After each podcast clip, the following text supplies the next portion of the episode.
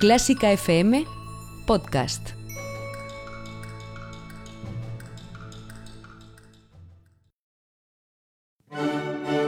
Educando con música.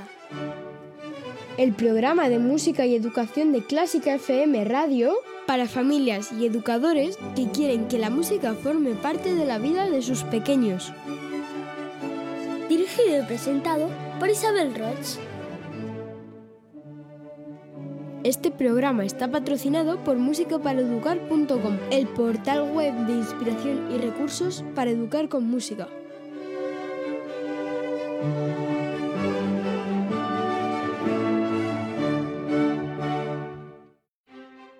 Hoy tenemos en Educando con Música, en nuestro espacio Charlas sobre Educación y Música, a Jordi Jauset. Jordi Jauset nació y creció en un entorno musical su padre y su abuelo eran músicos y les regalaron a él y a sus hermanos una completa educación musical. Podemos definir a Jordi Jauset como alguien curioso, apasionado por el aprendizaje y la comunicación, y que hizo suyo el consejo que su padre le dio. El padre le dijo, la formación es el mejor patrimonio que existe. Estoy totalmente de acuerdo con ello y según las sabias palabras de su padre, podríamos considerar a Jordi Jauset millonario, porque su patrimonio de saber se extiende en múltiples ámbitos con excelencia. Terminó la carrera de piano, se convirtió en ingeniero de telecomunicaciones y a partir de ahí cursó numerosos másters en materias tan dispares como prevención de riesgos laborales o el máster en psicobiología y neurociencia cognitiva. Trabajó durante muchos años en medios de comunicación y en distintas universidades como investigador y docente, tanto en temas relacionados con la comunicación como en investigaciones científicas sobre la música y sus efectos en la salud, en la educación y en las decisiones de las personas. Y en todas estas múltiples facetas siempre ha seguido una constante, aprendizaje continuo y generosidad para compartir sus interesantes conclusiones en infinidad de artículos y un buen número de libros.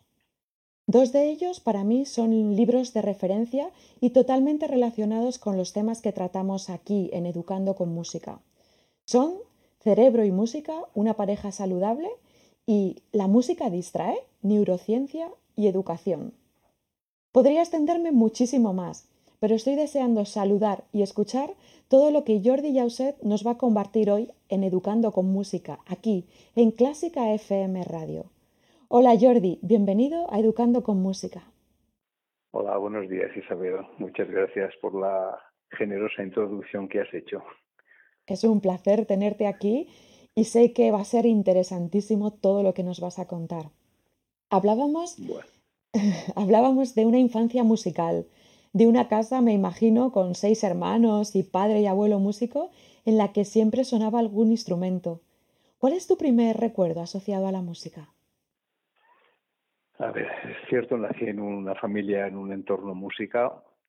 La música, bueno, es algo que a mis hermanos y a mí nos vino totalmente dado. Yo tengo algunas imágenes de recordar de mi abuelo que entonces ya, ya tenía pues ya era mayor, debía tener sesenta y pico de años, enseñándonos con un solfeo de esos antiguos las notas musicales con las líneas, las rayas, claro, con tres, cuatro años, que entonces no entendías nada ni lo que era, pero bueno, era el aprendizaje de un lenguaje. Y bueno, la música pues era una constante, nos la encontramos pues como algo más cotidiano para aprender, al margen de, de la enseñanza habitual en esas edades y posteriores. Y bueno, y así poco a poco pues fuimos creciendo acompañados por la música siempre. ¿Lo consideras un regalo? A ver, yo estoy muy satisfecho. Es cierto que cuando piensas a veces en esa, en esa etapa, eh, bueno, los recuerdos son felices. Eh, mucha gente me pregunta, pero bueno, a ti te obligaron a estudiar música. A ver, a los cuatro años tú no puedes preguntar a un niño si quieres o te gusta hacer esto o otro. Entonces yo pienso que siempre los padres obligan, entre comillas, a bueno, darte una oportunidad en aquello que ellos creen que va a ser positivo para ti. Eh, para mí, bueno, fue un sacrificio para mis hermanos en cuanto a las horas de estudio, porque evidentemente era algo más añadido a lo que hacían pues los amigos que normalmente tenías. Quizás cuando me di más eh, cuenta de este tema era en la adolescencia, ¿no? Claro, en la adolescencia, fines de semana, pues te gusta salir con los amigos, y recuerdo que a veces pues venían a buscarme a casa y bueno, mi padre les decía, no, es que ahora no puede salir, venir dentro de aquí de una hora que ahora está ensayando. Y claro, entonces te cuesta más aceptar, bueno, a ver, ellos pueden salir, yo tengo un horario controlado, pero bueno, yo pienso que es lógico, todo eh, este esfuerzo al final a mí me ha llevado muchas satisfacciones. Yo no estaría ahora hablando o divulgando o estudiando eh, los efectos de la música si yo no hubiera tenido esa experiencia en música y formación musical. Entonces, claro que conlleva un esfuerzo y un sacrificio, pero bueno, eh, lo agradezco enormemente.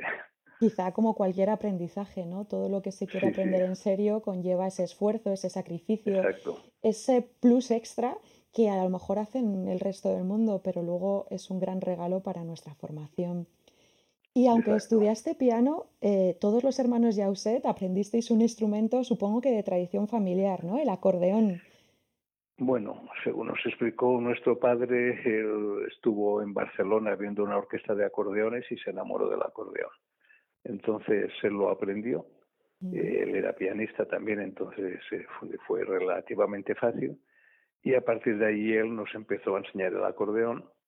Y bueno, formamos un grupo musical interpretando el acordeón. Grabamos unos LPs con Hispavox y viajamos por Europa compitiendo con orquestas. Y bueno, nos llevamos premios muy importantes. Y ese es otro de los premios que yo recuerdo con satisfacción cuando tenía 10 años estuve en Helsinki. Claro, te hablo del año 65. bueno, ver el contraste de cultura, de comida, de lengua, de moneda, bueno, ese es un aprendizaje que no se puede hacer con un libro. Tienes que vivirlo y bueno, eso era muy gratificante. Claro, eso digamos que es uno de esos premios que te da todos esos esfuerzos que has hecho por estudiar. te permite vivir experiencias que de otra manera no podríais vivir y los hermanos Jauset lo hicisteis con tanto éxito que eso que nos contabas, ¿no? Que Hispavos quiso producir dos discos vuestros, fuisteis campeones de Europa, pudisteis en esa época viajar, viajar fuera, salir fuera de las fronteras de, España donde vivíais y descubrir tantas cosas que supongo que tuvieron un gran impacto en, en niños de esa edad. Y... luego darte cuenta de que fuera de España o de tu entorno había otros niños que hacían lo mismo que tú. Entonces ya no te sentías tan raro. Eso es, quizá nuestro entorno más próximo está pasando ahora, ¿no? Con los estudiantes de música, pues en su entorno de instituto cercano se sienten pues ciertamente pues a veces un poco extraños, un poco diferentes, tienen que emplear su tiempo en otras cosas, pero cuando se producen estas experiencias fantásticas de viajes, de conciertos, de concursos, de premios, te das cuenta que hay tantos niños en el mundo haciendo esto que sientes que merece la pena. Y los hermanos ya Sí, fuisteis campeones de Europa y la prensa en ese momento os puso el cariñoso apodo de la familia Trap española, ¿no? En recuerdo a aquella familia protagonista de Sonrisas y Lágrimas. Mm, sí, porque bueno, era curioso ver que cuando salíamos a tocar en un escenario, pues claro, mi hermana mayor debía tener 13 o 14 años y el pequeño 5. 5 años. Eh, salíamos los seis eh, tocábamos algún acordeón, otro melódica, todos instrumentos de teclado, un acordeón horizontal, una organa, y bueno, todo eso eran inventos y porque mi padre era primero que nos hacía los arreglos de las composiciones. Y bueno, él vivía y le, le encantaba la música, claro, así lo quiso transmitir. ¿Y qué supuso para la familia toda esa atención de los medios y también todos esos éxitos compartidos? ¿Eso hizo que, os sintierais más unidos? Supongo que también otro tipo de cosas, pero ¿qué supuso a nivel familiar? Bueno, a nivel familiar, evidentemente, hay un. A ver, eh, son tus hermanos y bueno, había un horario de ¿cómo se llama?, de, cohesión, de, no sé, de sentirte muy unido. Además, tú sabías que cuando tocas en grupo, si tú no te sabes muy bien tu papel, estás fastidiando al otro. Entonces, claro, el aprendizaje musical conlleva el aprendizaje de una serie de valores. Eso a veces se olvida. Aprendes a ser respetuoso, a ser constante. Eh, bueno, es lo que te da el aprender un instrumento musical. y genera pues cierta cohesión evidentemente con el grupo porque bueno sabes que en esos momentos tienes que darlo todo y bueno hacerlo lo mejor posible si no estás fastidiando a los compañeros en este caso los hermanos claro estás ya destacando todos esos valores que nos proporciona la música de responsabilidad, de cohesión, de unión, que van creando un pozo ¿no? en, un niño, pues como decías tú, de cinco años, pero que luego fue creciendo y se fue volviendo un adolescente con todo este bagaje. Ahora vamos a, escuchar un regalo. Gracias a la generosidad de nuestro invitado, tenemos una de esas grabaciones eh, de Hispavox de principio de los años 70 que ahora es una auténtica pieza de coleccionista. Vamos a poder escuchar la pieza Viva Navarra, interpretada por los hermanos Jauset.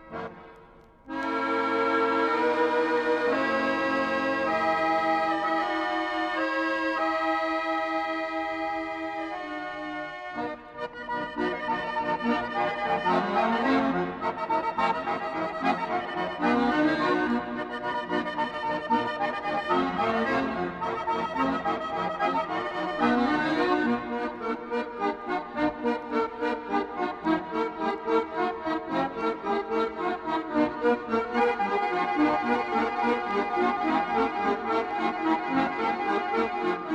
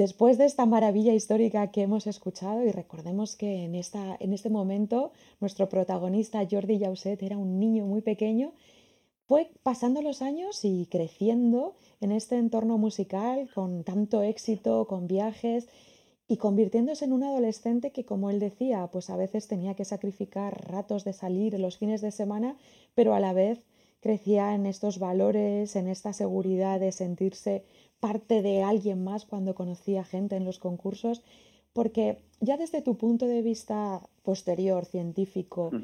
¿cómo afecta la, la música en la infancia de un niño y en la adolescencia? A ver, yo creo que son, son efectos que deben ser bastante individuales en función bueno, de, muchas variables que existen, ¿no? Aunque todos sabemos o tenemos quizás muchas experiencias de ser padres, que tú educas a tus hijos de la misma forma, en el mismo ambiente, y bueno, salen totalmente distintos. Y no terminas de explicarte por qué sucede esto.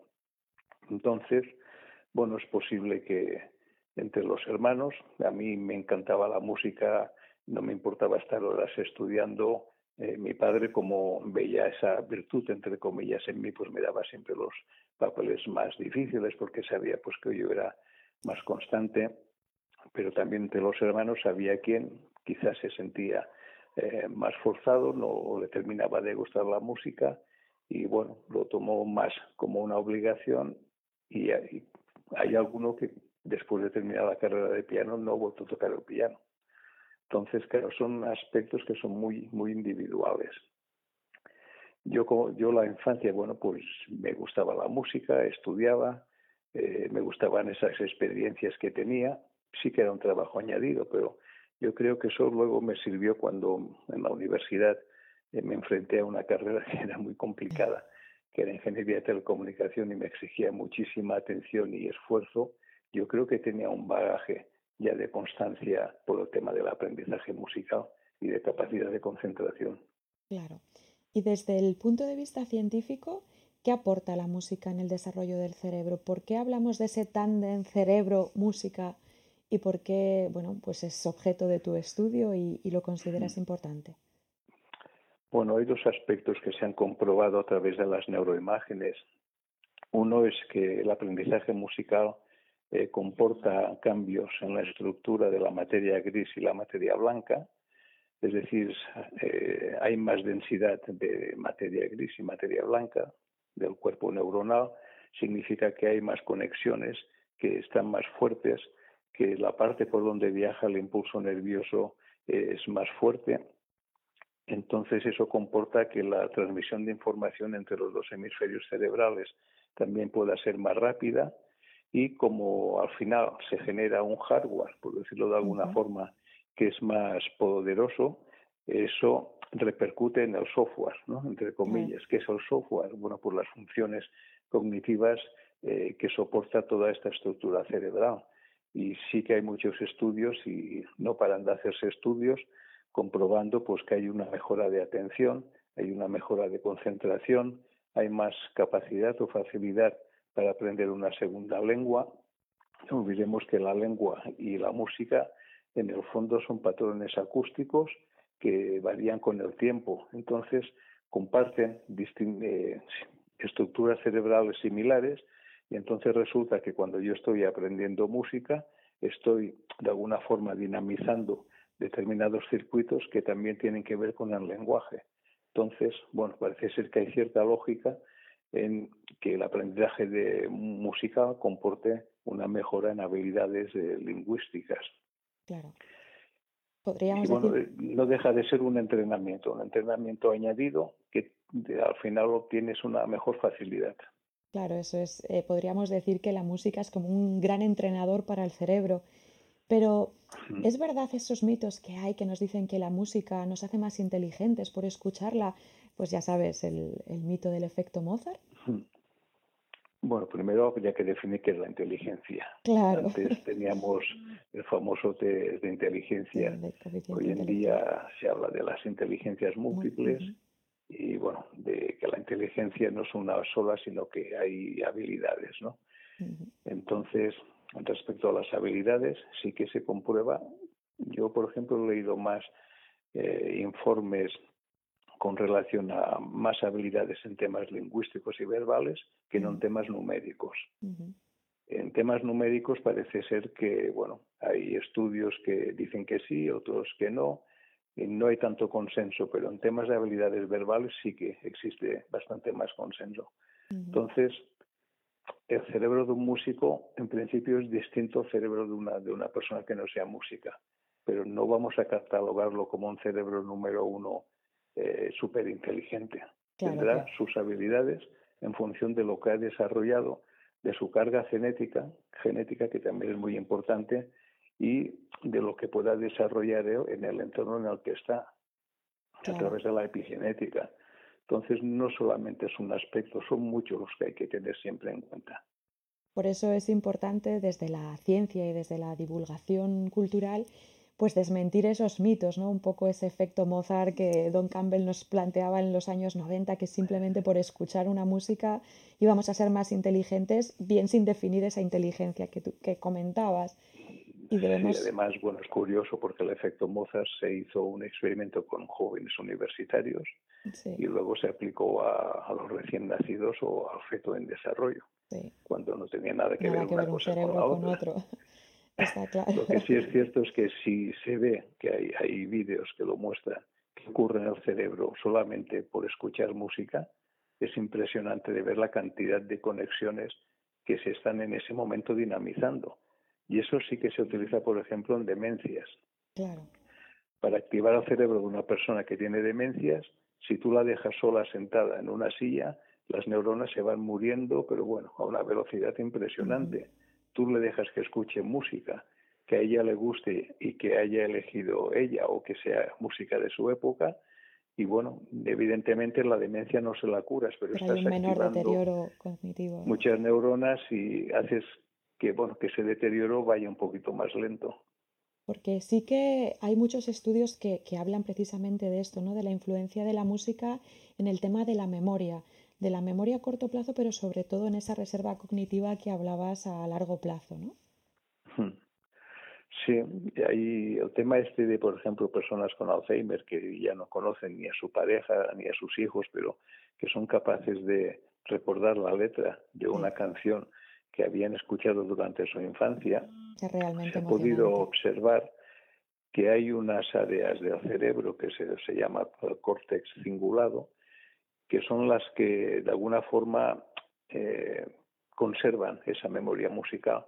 Pero lo que aún no se explica es que esas zonas, aun teniendo la misma densidad de placas betameloide, que es uno de los factores que producen el Alzheimer, allí no se desencadena con la misma velocidad que en otras áreas.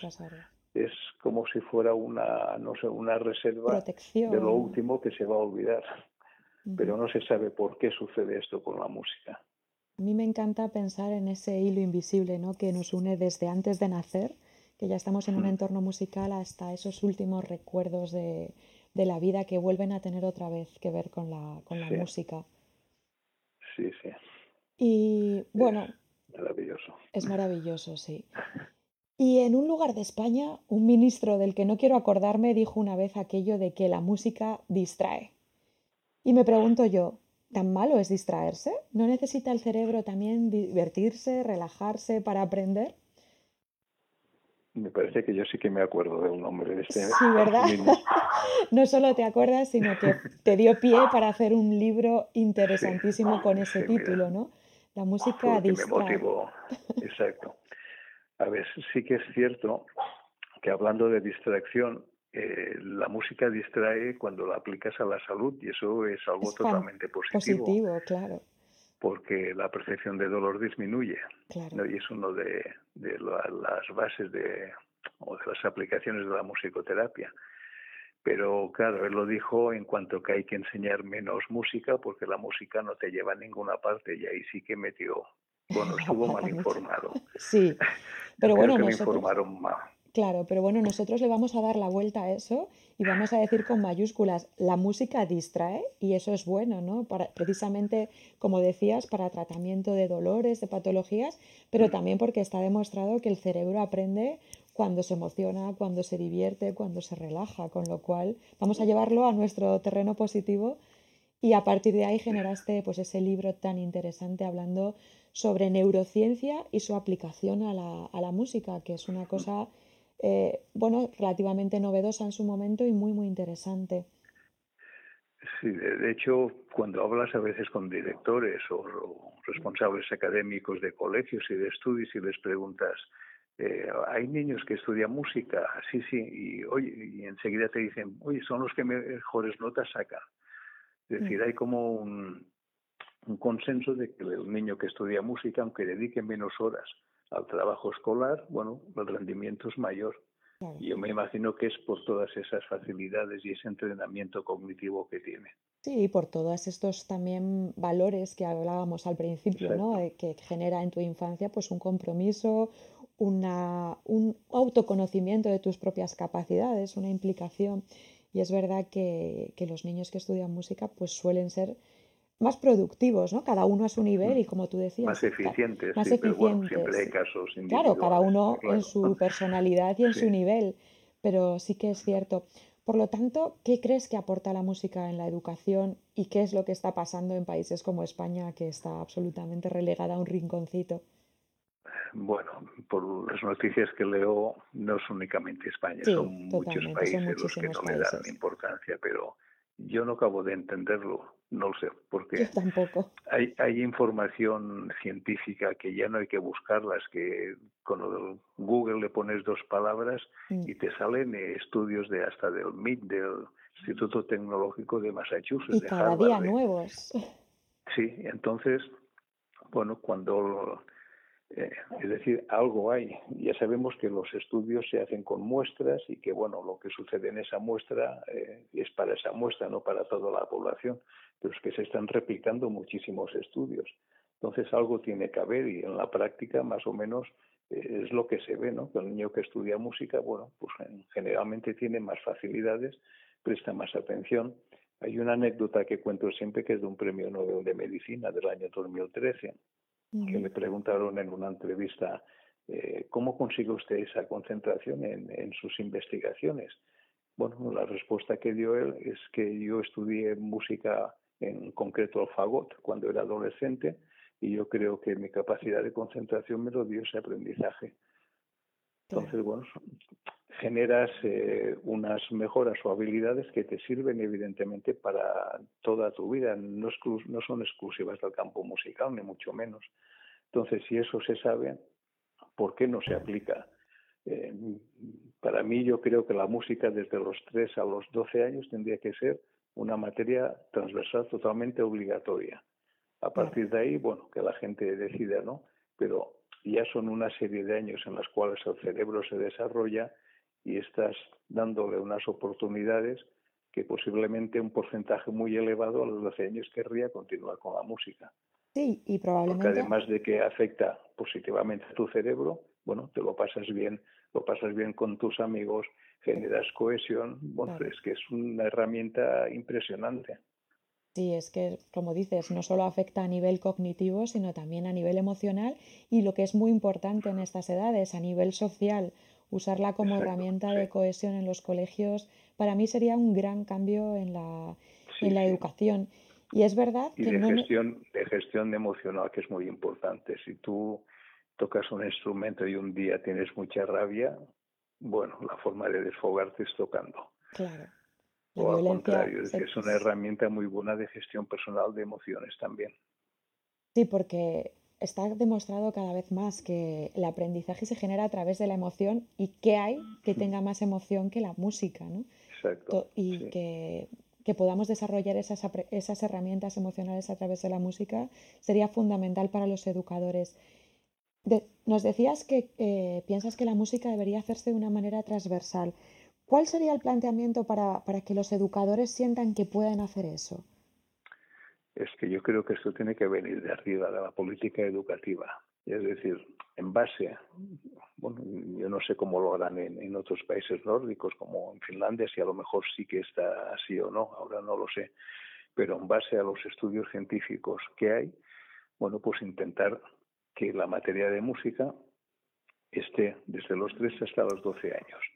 Cuando digo materia de música no significa enseñar el solfeo ni enseñar un instrumento, es decir, enseñar a escuchar, enseñar a interpretar una serie de distintos instrumentos, pero no con el objetivo de ser un virtuoso ni de hacer una carrera de música. Eso es tema de conservatorio y es otra historia. Pero sí dar la oportunidad, bueno, de, de jugar con los sonidos, de experimentar con los sonidos, de ser creativo con los sonidos.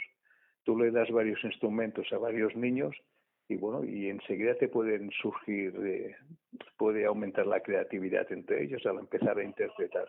Claro, eh, porque además somos seres musicales, ¿no? La música nace del ser humano y eso bien y la psicomotricidad, vamos, el tema del ritmo, eso es, es fundamental.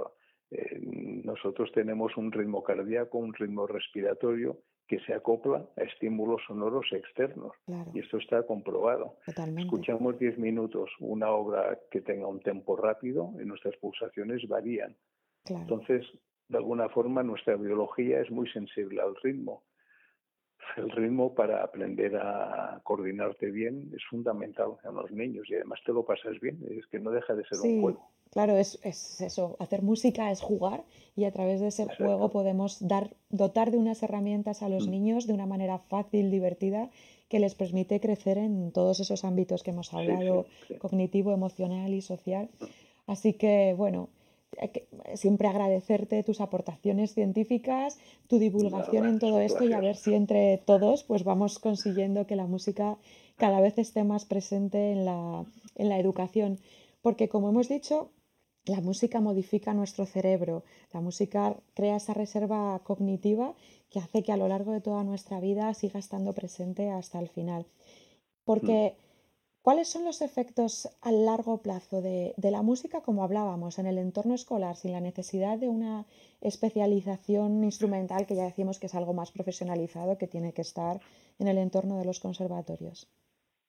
Mira, hay estudios que han comprobado qué ocurre en el cerebro, por ejemplo, de músicos, músicos profesionales, músicos amateurs o aquellos que, bueno, aprendieron música a cinco o seis años a lo largo de su vida y luego no se dedicaron a ello y lo dejaron.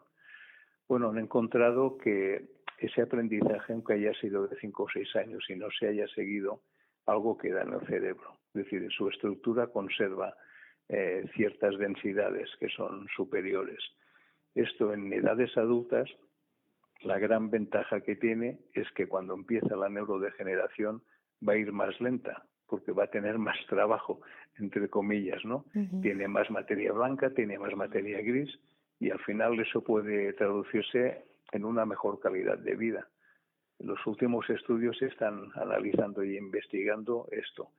Pero cuidado porque un músico profesional eh, que, o que él mismo se exija mucha responsabilidad, mm, que padezca estrés, allí ya estamos mm, mezclando los beneficios que su cerebro puede obtener por el aprendizaje y los perjuicios que le puede acarrear todo este tema. Claro, el estrés. Entonces se comprobó en un estudio del cerebro. que era mucho más positivo el cerebro de un músico amateur que no de un músico profesional. Claro, porque le libra de toda esa carga de estrés y presión profesional.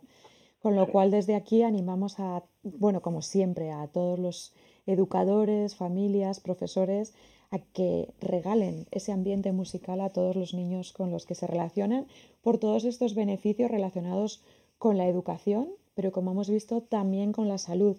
Y a mí me interesa un tema más, que es el tema del último libro que has publicado, en el que habla no solamente de los efectos de la música en esto de la educación y la salud, sino que se centra en el efecto de la música en nuestras decisiones y en este caso claramente enfocado a nuestras decisiones de consumo. El último libro, Pero ¿qué hace la música a mi cerebro? Neuromarketing, consumo y branding, habla precisamente de toda esta relación y a mí me parece súper interesante. Cuéntanos un poquito por dónde van esas investigaciones. Mira, la idea es eh, hacer un poco consciente al consumidor, que somos todos, de que cuando entramos en un local y hay música, esa música no está ahí porque sí. Claro. Aunque pensemos que no hace nada o que bonito, que suena, bueno, algún efecto puede producirnos. Puede porque, bueno, esto no es ciencia exacta. Hay muchísimas variables que, que afectan, ¿no? Pero bueno, hay un efecto de la música, sobre todo del ritmo, de la velocidad, que al cual nosotros no somos conscientes, y es que a través del tronco encefálico las neuromotoras nos generan, modificando el ritmo cardíaco y estas cosas, que nuestros actos puedan ser un poquito más rápidos. Es decir, que nuestro paso por donde estemos sea un poquito más rápido, con lo cual eh, puede generar que la decisión de compra sea más impulsiva. Entonces, bueno, son cosas que se han ido analizando, estudiando con muestras en determinados establecimientos y bueno, se observa que sí, que hay ciertos efectos. No puede decirse que siempre, pero que la música es un estímulo que va directamente a las emociones. ¿Y qué, qué podríamos, qué diríamos si no vamos a comprar por Navidades si no suena ningún villancico? ¿Sería lo mismo o no? clarísimamente no. la música esa te, te, obliga, ¿no? Te obliga, pero bueno, ayuda. Te mueve a... Venga, sí, un día es un día, es igual, ya, venga, ya lo pagaré y qué contento estará. Claro, eso es eh, relación música-emoción y acto conductual que en ese momento no racionalizas nada.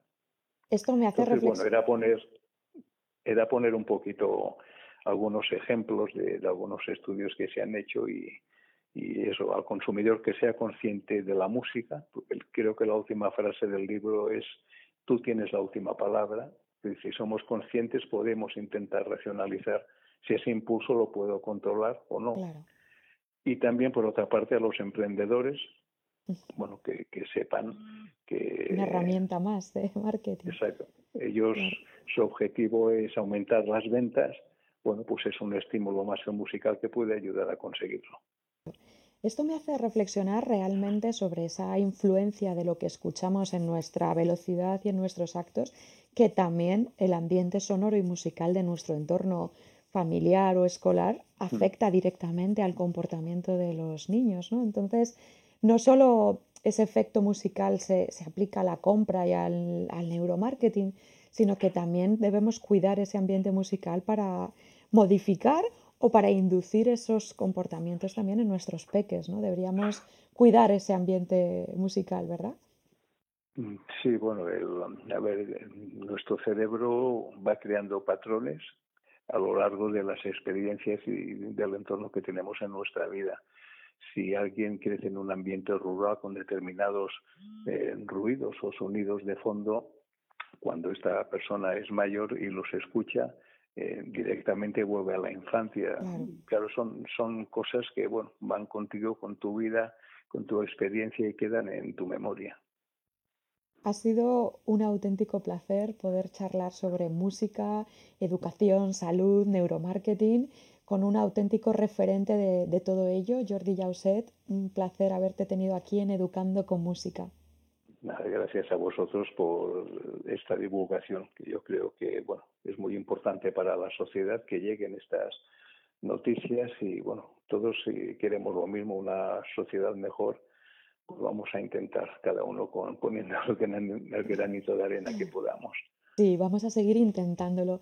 Y aquí siempre nos gusta despedirnos, pues esta vez pidiendo un favor, pidiéndote que nos regales, a ver, espero que no sea algo muy complicado, pidiendo que nos regales, que compartas con nosotros, con todos los oyentes de Educando con Música aquí en Clásica FM Radio, alguna música que sea especial para ti por algún motivo.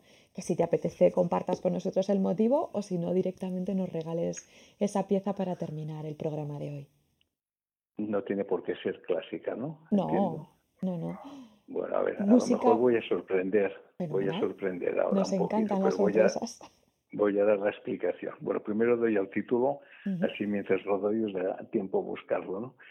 Eh, es una obra que se llama All Right Now, de un grupo que se llama Free, Libertad Free. All Right Now. La buscamos Entonces, bueno, ¿qué ocurre? Que a lo mejor cuando la escuchéis, bueno, este hombre, ¿qué tipo de música le gusta? Mira, eh, yo hace muchos años me aficioné a salir a correr, a hacer jogging. Recuerdo que el primer día estuve dos minutos y bueno, luego corrí varias maratones.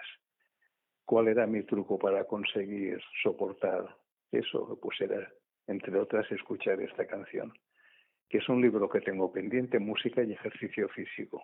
Será interesantísimo. Yo, sí, al escuchar esta canción y eh, los primeros golpes de percusión de batería, aunque viniera una subida de un 20%, bueno, la subía como una flecha. Sentías que eras impresionante la capacidad de la música en generar endorfinas. Y bueno, eso me motivó muchísimo y a partir de mis experiencias corriendo con música fue cuando decidí estudiar neurociencia, porque no entendía lo que le pasaba a mi cerebro. O sea, que fíjate qué relaciones. Qué bonita motivación. Así, sí. Me encanta, que, me encanta que hayas compartido con nosotros el origen de tus inquietudes neurocientíficas que te han llevado tan lejos a ser un auténtico referente, escritor de muchísimos libros, eh, profesor Eso por ser curioso, como has dicho tú. Eso, me pasa por ser curioso. Eh, pues pasan cosas maravillosas por ser curiosos. Yo siempre digo, por favor, padres, educadores, fomentemos la curiosidad, no nos cansemos nunca de los porqués de nuestros pequeños, porque algún día le llevarán a sitios tan lejanos como han llevado a Jordi Jauset, que hoy ha tenido la amabilidad de estar aquí con nosotros en Clásica FM Radio y que nos regala este chute de energía con All Right Now, con el que terminamos el programa. Muchísimas gracias, un abrazo, de, un abrazo de corazón. Gracias Isabel y gracias a vosotros. Un placer.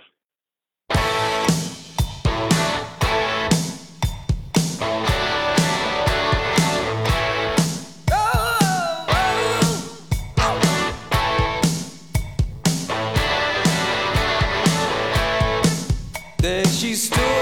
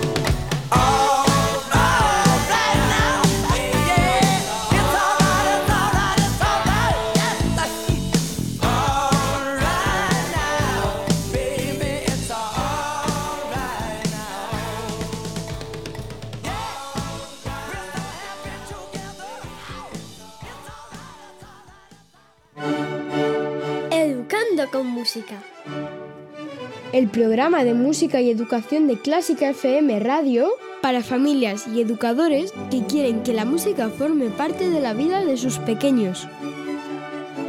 Dirigido y presentado por Isabel Roch. Este programa está patrocinado por musicaparaeducar.com, el portal web de inspiración y recursos para educar con música.